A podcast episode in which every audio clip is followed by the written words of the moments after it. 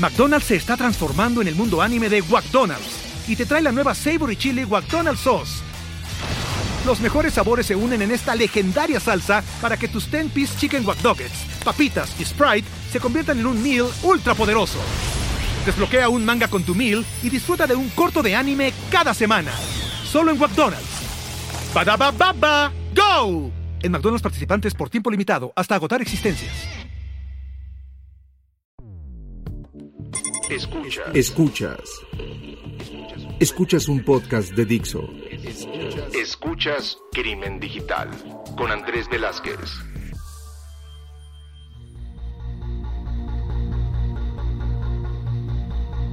¿Qué tal amigos de Crimen Digital? Bienvenidos a este su podcast que estamos sacando en esta ocasión. Mi nombre es Andrés Velázquez, me encuentran en redes sociales como arroba cibercrimen y pues sí, un nuevo episodio para seguir platicando de temas interesantes que tienen que ver con ciberseguridad, delitos informáticos, todo lo que tiene que ver con el cibercrimen. Y pues les recuerdo que por favor nos manden cualquier tipo de comunicación vía nuestras redes sociales, ya saben cuáles son.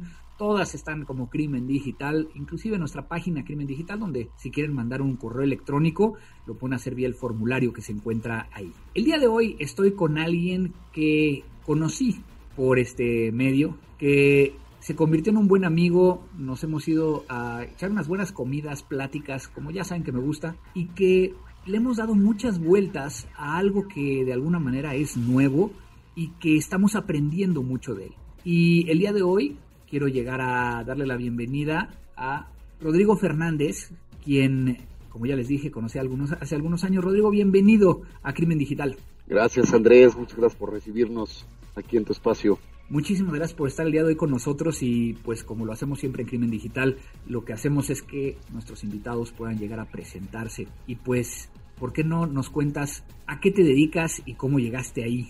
Bueno, pues, pues gracias Andrés. Este, nuevamente te cuento un poquito de mi semblanza, lo que podría ser mi semblanza. Yo soy abogado de profesión, me dediqué durante mucho tiempo a la propiedad intelectual, lo cual pues en algún momento se volvió monotonía para mí porque es mucha tramitología y bueno, pues el lado de patentes, la parte de innovación, la parte de nuevas tecnologías, este, avances científicos, me llevó, bueno, primero estudiar un MBA y después estudiar una maestría en tecnologías de la información y comunicación ahí en el, en el Infotec y bueno, pues de ahí brinqué a seguros en, algún momento de mi vida y la vida me ha ido llevando pues a esta parte de tecnología detrás de los seguros que coincidentemente cuando yo brinqué a seguros iba creciendo. Con la maestría en TICS pude pude explotarlo y bueno pues hemos tenido nuestros casos donde donde te he pedido ayuda y donde hemos este, visto los matices de, de varios temas desde intrusiones hasta híjole intrusiones en instituciones financieras hasta temas de ciberseguridad y bueno, recuperaciones, ya sabes. ¿Qué te puedo yo decir, Andy? Ese es el tema interesante y que vamos a platicar el día de hoy, porque cuando hablamos de seguros, cuando hablamos de estos nuevos seguros que de alguna manera, no sé si bien o mal, le han puesto cyber, ¿no? O sea, los seguros de cyber, pues hay muchos temas eh, de los cuales podemos llegar a hablar como para poder llegar a sensibilizar a los que nos escuchan de qué se, a qué se refiere todo esto. Eh, yo, yo iniciaría con eso. ¿Qué es un seguro cyber y cómo aparece, este, en el caso tuyo, frente a ti. O sea, porque obviamente tú has estado desde la parte de ajustador, este, y eso hay que dejarlo muy, muy claro, y ahorita nos explicarás qué es eso, pero, pero antes de explicar la parte de ajuste, vamos a explicar qué es un seguro como que le llaman cyber. Mira, tienes toda la razón. De hecho, como que el mercado se volcó a llamarle cyber a un seguro que en realidad es de protección de información, eh, y así nació el, el, seguro. Lo que te cubre realmente, pues son intrusiones, pero no te cubre intrusiones donde pierdes dinero, porque ese es un seguro más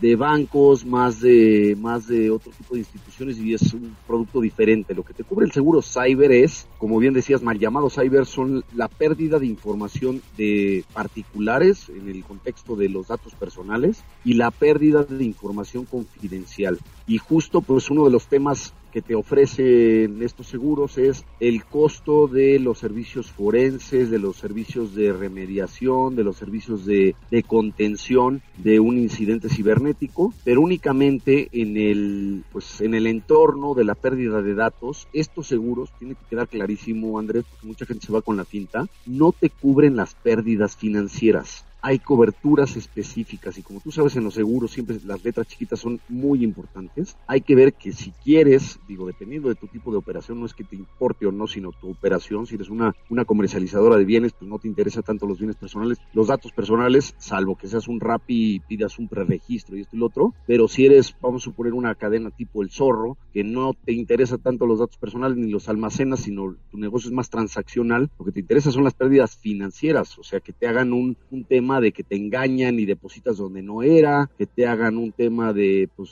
este extracción de cuentas, etcétera. Esa es una cobertura específica, esa de que depositas donde no es se llama, por ejemplo, eh, la cobertura de social engineering, así así se llama. ¿Por qué? Porque es típico de que, que los hackers por llamarlos este, de alguna forma, pero son delincuentes, ¿no? Están haciendo pues toda esta inteligencia de, de, ver quién es el CEO de la compañía, cuál es su mail, mandarte un mail con una letra de diferencia, engañarte, inducirte al error de que tu jefe te está pidiendo a ti, director de finanzas, que deposites donde no debes, ¿no? Claro, y entonces ahí, ahí donde hablamos de que estas pólizas de cyber no cubren todo, ¿no? Entonces, empezando a, como entenderlo un poquito, si, si alguien quiere llegar a protegerse contra una afectación que le genere un quebranto, una, una afectación, como tú bien lo dijiste, al dinero, pues creo que cae en otro rubro. ¿Cómo, cómo, cómo sería el nombre de, de, esa? Pues, a ver, una cobertura específica que te cubre solo respecto de esas transferencias incorrectas se llama la de social engineering,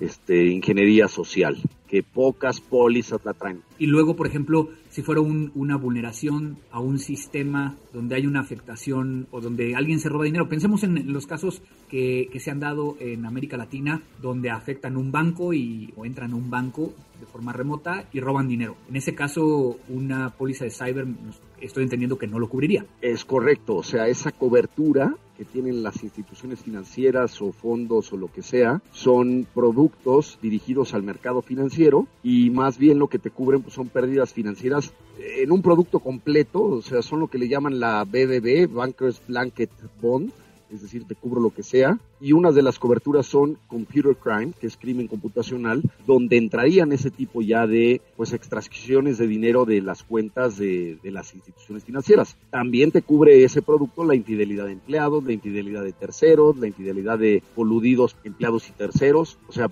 ese es como que, y por eso se llama blanket porque te cubre pues cualquier pérdida que pueda tener la institución financiera. Es un producto muy ad hoc para bancos y fondos y instituciones financieras, ¿no? No la puede comprar pues una empresa normal, para eso hay una que se llama crimen comercial, pero normalmente ese crimen comercial solo te cubre el fraude tradicional, no tanto el electrónico, ¿no? Sí, y, y esa, esa triple B, como, como tú bien lo, lo dices, este, pues no cuesta tres pesos, ¿no? Pero bueno, eso, eso es otro de los, de los temas. Y entonces cuando vamos al tema de, de, de la póliza de cyber, pues, ¿qué cubriría? Digo, por ahí yo recuerdo eh, de lo que hemos trabajado, casos de ransomware, casos de pérdida de información por alguna negligencia, casos que pueden estar vinculados a una modificación, pérdida de información per se. ¿Hay alguna otra cosa que pudiera llegar a, cubrir? Pues los temas, o sea, es, es, una doble cobertura. Una, te cubre lo que son pérdidas directas en el sentido de lo, lo que tú decías, Andrés, en, en, cuanto a ransomware, en cuanto a pérdida de información. Por ejemplo, te cubren el costo de rehacer la información cuando eso es posible y cuando no es posible, pues, pues alguna indemnización, pero pues claramente nadie tiene tasados sus datos y muchas empresas trabajan con datos que son secretos industriales, ¿no? Imagínate tu base de datos de clientes, la pierdes en un incidente de estos de ransomware donde no se pudo pagar o no te devolvieron la información y pues el, ahora sí que el costo de rehacer esa base de clientes, ¿cuántos viajes no has hecho Andrés para hacer esa, esa base de datos? Y pues, si la tasas es como un este meme de estos que veía en LinkedIn que pues si vas al lugar correcto lo, se va a tasar de manera correcta, pero pues los datos de tu base de clientes no es tan relevante para mí como lo es para ti, porque yo tengo una industria distinta, ¿no? La otra vertiente que tienen estos seguros es la parte de la responsabilidad, tanto administrativa como civil. Es decir, si yo soy una empresa que trabajo con secretos industriales de terceros o patentes o cosas así, y como producto de un, de un incidente me roban esa información confidencial, pues yo voy a ser el responsable de ese robo y suponiendo que sean datos personales, pues, pues me protegería o me ayuda con los gastos ante un procedimiento del INAI por, en México, ¿no? En otras jurisdicciones pues sería el, el ICO en, en, Inglaterra o en el, regulador ahí en España, todos esos costos que no son nada, eh, no son cosa pequeña por la investigación, por, lo, por la entrega de informes, por los los abogados que necesitas y, las mismas multas pueden quedar cubiertas en esa póliza o también pues las demandas de terceros por un tema de responsabilidad o incumplimiento contractual. Esa es como que la vertiente. Lo, lo que sí debe de quedar claro es en estas pólizas no necesariamente, si no tienes la cobertura correcta, te van a cubrir las pérdidas directas en dinero. Y otro tema donde también híjole, donde también hay una confusión siempre. Los asegurados que sufren una intrusión, Andrés, pues obviamente lo que quieren es que vean qué pasó y qué hice mal y arréglalo porque no quiero que esto me vuelva a pasar. Ojo, la póliza solo te cubre descubrir qué fue lo que estuvo mal. No te cubre la mejoración de tus sistemas, los parches, las actualizaciones, etcétera, que tengas que hacerle a tus sistemas. Ese es un, mito y un error común que cuando pues, el asegurado pasa la factura por, llamémoslo, 200 mil dólares y dice, pues es que eso me cobró el forense. No, no, espérame, pero yo nomás te cobro 50 mil porque eso fue lo que le costó encontrar dónde estaba el error. Claro, y ahí, ahí no estamos hablando de estas mejoras, o sea, y tú lo explicas muy bien en muchos de los casos, por ejemplo, voy a poner eh, el ejemplo más común que creo que todo el mundo podría llegar a, entender, ¿no? Este caso de ransomware. Pues en un caso de ransomware, la póliza te puede llegar a cubrir el que se haga una investigación de cómo entró el ransomware, el determinar qué ransomware es, este, si se puede recuperar. Si no puedes recuperar el ransomware, pues te va a cubrir el, el, hecho de recuperar la información, ya sea por el hecho, y ahorita lo vamos a platicar más a detalle, el hecho de pagar el rescate o también por recrear la información desde cero. Pero si por alguna razón durante este proceso, bueno, también incluye la contención, o sea, cómo evitas que te siga propagando. Pero si por alguna razón, y, voy a ocupar un ejemplo que ahorita se me vino a la mente, dentro de ese proceso de contención, la organización decide, ah, es que ahora voy a cambiar mis firewalls completamente porque la versión o el, modelo marca de firewall que tengo, pues este, ya era momento también de cambiarlo y demás, pues no puedes llegar a meter ese cambio de infraestructura porque eso ya es una mejora. Pero entonces regresemos a este, a este tema, porque de ahí ya se desprende un tema súper interesante. ¿Qué pasa en casos de ransomware donde, donde piden un rescate? ¿Estas pólizas cubrirían el pago del rescate al atacante? Sí, la deben de cubrir, es una de las coberturas que se contrata y de, hecho, ahorita que estabas hablando Andrés, me acordé, sí hay una pérdida financiera que te cubren estas pólizas, que es la de la interrupción de negocio. Y hablando de ransomware, eso es importante, porque si tu negocio se paraliza durante dos semanas, ojo, y aquí es muy importante tu pregunta Andrés, si tienes un incidente o un escenario de ransomware, no lo quieras resolver tú llámale a tu seguro. La mayoría de los seguros te proporcionan un servicio de respuesta inmediata. Si no es inmediata, al final del día ese VI pues ya empieza o esa interrupción de negocio ya empieza a contar como tu deducible y lo va a pagar la aseguradora. No quieras tú negociar con estas personas, resolverlo tú, etcétera, porque en la medida en la que tú tomes decisiones que comprometan o a lo mejor tú decides prefiero pagar a esperarme 15 días que es mi deducible o lo que sea, pues a lo mejor pagas y nunca te devuelven la información y ese pago ya no lo puedes recuperar y le estás dando elementos a la compañía de decir, pues pagaste sin haberme consultado y entonces ya no te lo cubro. Si quieres que esté cubierto, ahora sí que buy the book,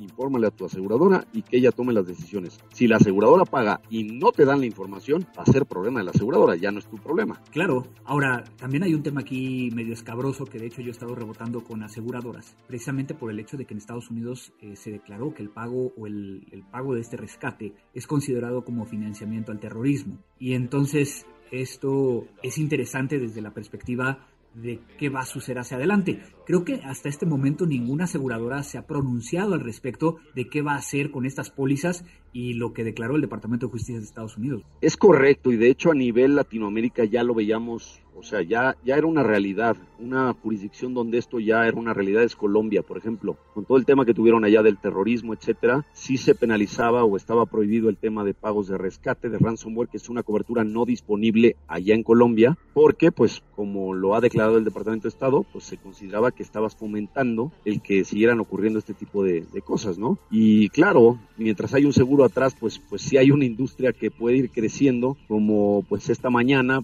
hablaba con un grupo de personas respecto de por qué ha crecido tanto el tema de las acciones colectivas en Estados Unidos, pues porque ya se volvió una industria, ¿no? Entonces, lo mismo pasa con el ransomware o con el tema de las intrusiones. Si hay una aseguradora o un mercado que está pagando por eso y lo está financiando, pues entonces va a seguir increciendo. En México no hemos visto una prohibición como tal, pero bueno, si en algún momento el Departamento de Estado lo hace equivalente a un tema del que propicia el lavado de dinero, de todo este tema de OFAC, eh, de actividades de, con recursos de procedencia ilícita, pues seguramente veremos ir este, muriendo esa, esa cobertura, ¿no? Ahora, vamos a la parte, digo, ya platicamos las coberturas, ya platicamos que, y a lo mejor dejándolo muy claro, que estas pólizas en muchos de los casos incluyen la parte de estos primeros, la parte del primer respondiente y servicios forenses, servicios legales, cuando tú le estás llamando y avisándole a la aseguradora que tienes este término que a mí me costó hasta cierto punto trabajo de,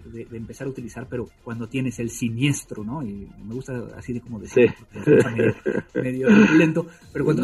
medio siniestro. Exactamente.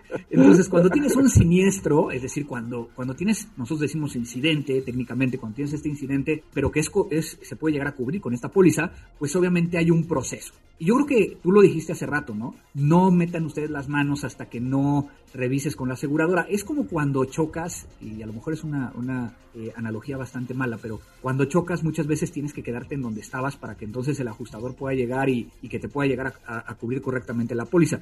¿Sería, sería una analogía válida? Sí y no. Sí en el sentido de que si te pasa algo y de verdad no sabes qué hacer, pues mejor háblale a la aseguradora y espérate a ver pues que ellos dictaminen, ¿no? El problema con este riesgo, Andrés, es que es un riesgo muy corporativo y la mayoría de los asegurados pues obviamente no quieren que escale un tema de crisis de comunicaciones, que no se divulgue la información, etcétera, entonces no le quieren dar aviso a nadie, ni siquiera a su aseguradora, pero eventualmente le van a tener que notificar y entonces empiezan a tomar decisiones internas que pueden llegar a comprometer la, cobertura del seguro, uno, o dos, la capacidad de respuesta pues de todo este equipo de expertos que puede o no tener la compañía de seguros para ayudar a mitigar la exposición. Ojo, que lo sepas, no quiero este, inducir error ni, ni esto es una asesoría legal, pero bueno, normalmente tus pólizas de seguro de autos te dan cinco días para reportar el siniestro. Entonces, si estás asesorado, pues haz uso de esa asesoría para saber qué hacer, cómo reportarlo, qué medidas de mitigación, qué medidas no tienes que tomar porque se van a tomar o se van a interpretar como el hecho de que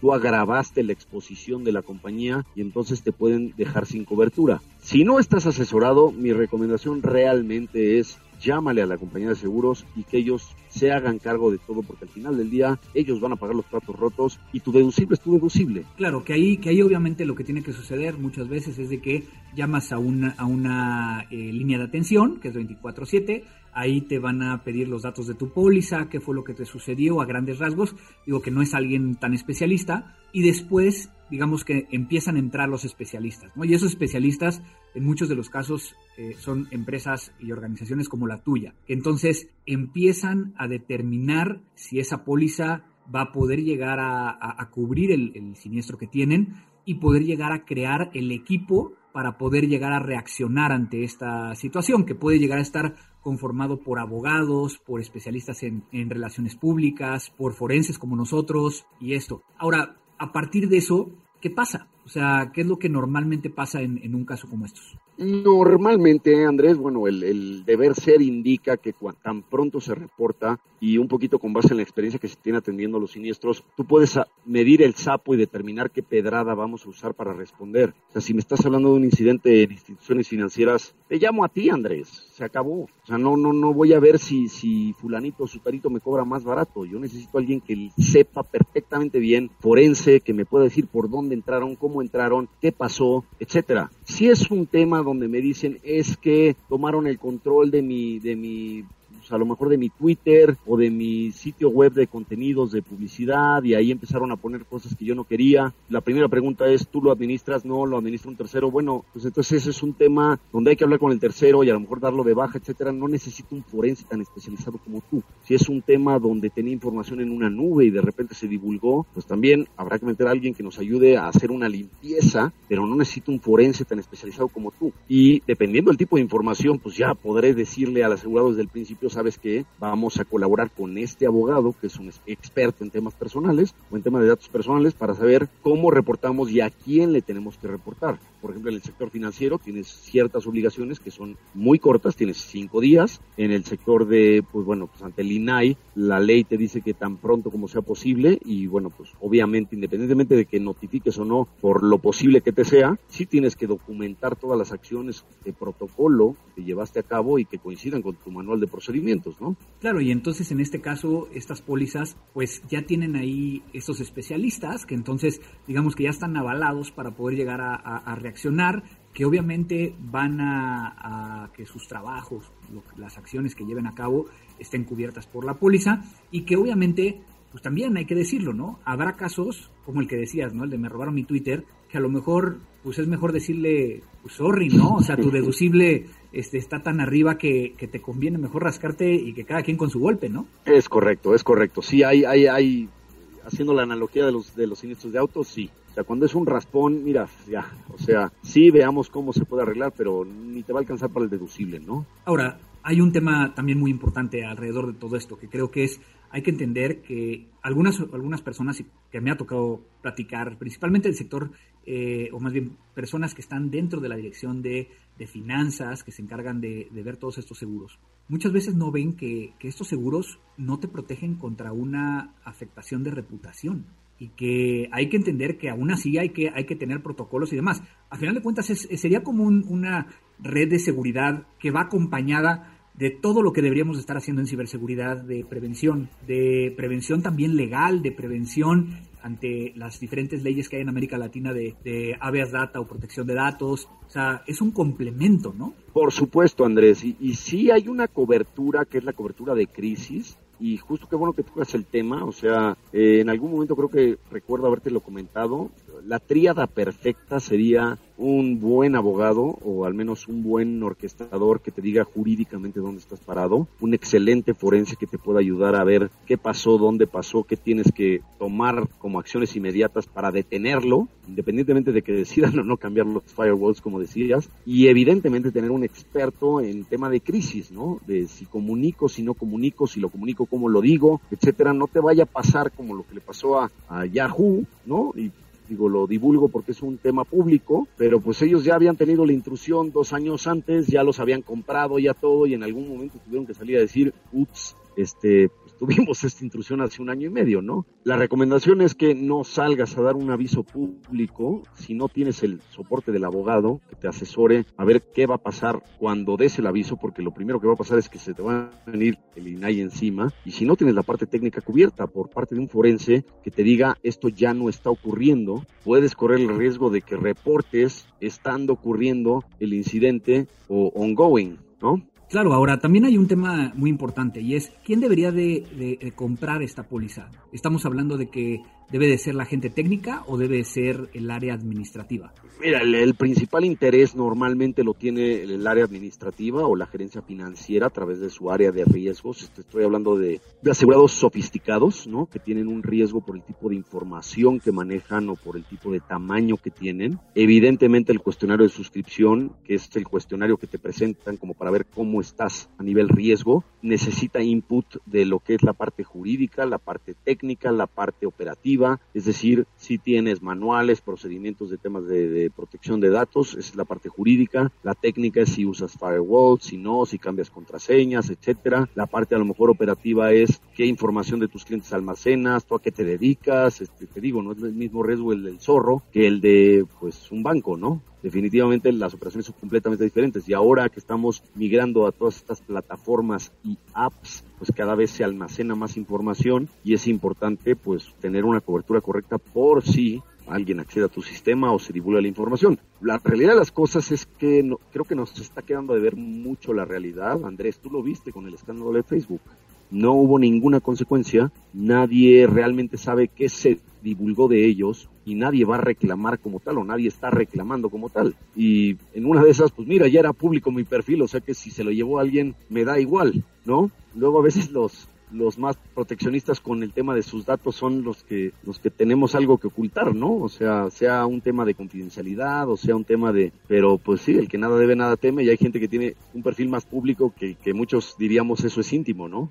Claro. El tiempo muchas veces es, eh, es, el que nos corta todas estas pláticas, pero quisiera ir terminando preguntándote cosas muy puntuales y es, ¿qué es lo que entonces eh, recomendarías a, las empresas? Este, obviamente ya dijiste que eh, desde dónde tendría que impulsarse todo esto, pero por ejemplo, en particular, una empresa que esté preocupado por, por este tipo de cuestiones, ¿qué tendría que tener cuidado? A mí me queda algo muy claro con lo que acabas de explicar. Yo creo que se tienen que acercar a alguien que pueda llegar a entender claramente esas letras chiquitas que decías hace rato y que pueda llegar a armar una o plantear claramente cómo debe de protegerse con estos, estas herramientas, que, estos elementos que hoy, llamamos seguros, para poder llegar a, tener un poco más de tranquilidad. ¿Es correcto lo que...? Es, es correcto, es correcto, Andrés. O sea, tú tienes que saber, digo, tanto, te digo, en, en, en esta triple óptica o triada, tú tienes que saber qué tanto es tantito desde el punto de vista técnico, jurídico, mediático, igual en la parte del seguro. O sea, he estado con empresas. Lo primero que nada es ver dónde está tu verdadero riesgo. O sea, qué sí te hace cerrar. Ese es tu core, tu negocio, donde está tu verdadera exposición. Segundo es en qué otras ramas estás invirtiendo. O sea, no olvidemos que además el día de hoy es un escenario sumamente complejo. Todo el mundo está improvisando cómo mejorar, cómo esto, cómo hacer las cosas que antes hacían físico en digital. Estamos además incursionando en costos por tener tanto la renta del, del inmueble como a la vez es toda la parte del de digital, hay mucha improvisación, entonces sí es importante pues tanto el manejo de los recursos como el asesoramiento, de decir, bueno, si me voy a ir a digital, ¿qué tanto quiero almacenar y conservar y tener aquí corriendo el riesgo? Porque, bueno, pues países de primer mundo ya estaban muy adentrados en la parte esta de bring your own device y tu teléfono celular y tu computadora, pero no es lo mismo de un día para otro, pues, pues vete a tu casa con tu computadora y ahí empieza a hacer todo porque pues en la misma computadora juega tu niño y descarga juegos y, y vete a saber qué, qué tantos virus ya tienes, ¿no? Entonces es importante medir las prioridades y a la vez ver bien dónde está tu verdadero riesgo y si para eso se necesitan asesores o al menos un asesor general, ir increciendo dependiendo del, del tamaño de la organización, ¿no? Perfecto, pues no me queda más que agradecerte de, que estás aquí con nosotros en Crimen Digital. A ti, Andrés. Eh, obviamente la gente luego me, escribe y me dice, oye, ¿cómo puedo contactar a, Rodrigo? Entonces, si alguien quisiera ponerse en contacto contigo, ¿tienes alguna red social o algún medio en que puedan llegar a consultarte? Pues mira, red social realmente estoy en LinkedIn, esa es la única que utilizo.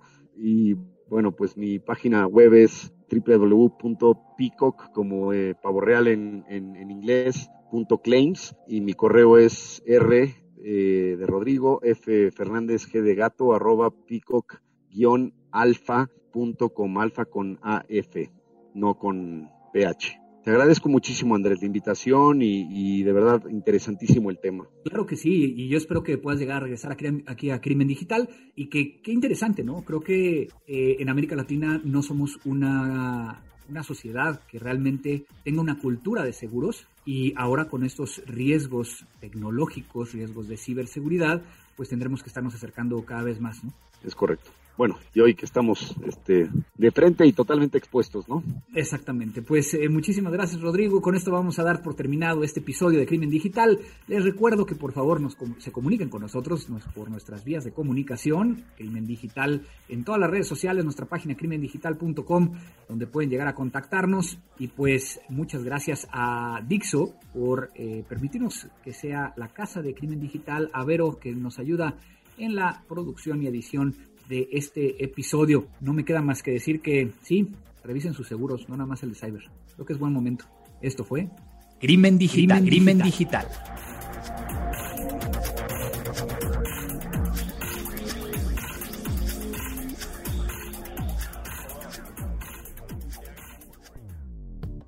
Dixo presentó Crimen Digital con Andrés Velázquez. La producción de este podcast corrió a cargo de Verónica Hernández. Coordinación de producción, Verónica Hernández. Dirección General, Dani Sadia. Tax day is coming. Oh, no. But if you sign up for Robinhood Gold's IRA with a 3% match, you can get up to $195 for the 2023 tax year. Oh, yeah. Sign up at Robinhood.com slash boost by tax day to get the biggest contribution match on the market. Subscription fees apply. Investing involves risk. 3% match requires gold for one year from first match. Must keep IRA for five years. Robinhood Financial LLC member SIPC. It is Ryan here, and I have a question for you. What do you do when you win? Like, are you a fist pumper? A woohooer, a hand clapper, a high fiver. I kind of like the high five, but if you want to hone in on those winning moves, check out Chumba Casino. At ChumbaCasino.com, choose from hundreds of social casino style games for your chance to redeem serious cash prizes. There are new game releases weekly, plus free daily bonuses. So don't wait. Start having the most fun ever at ChumbaCasino.com. No purchase necessary. VGW. Void were prohibited by law. See terms and conditions. 18 plus.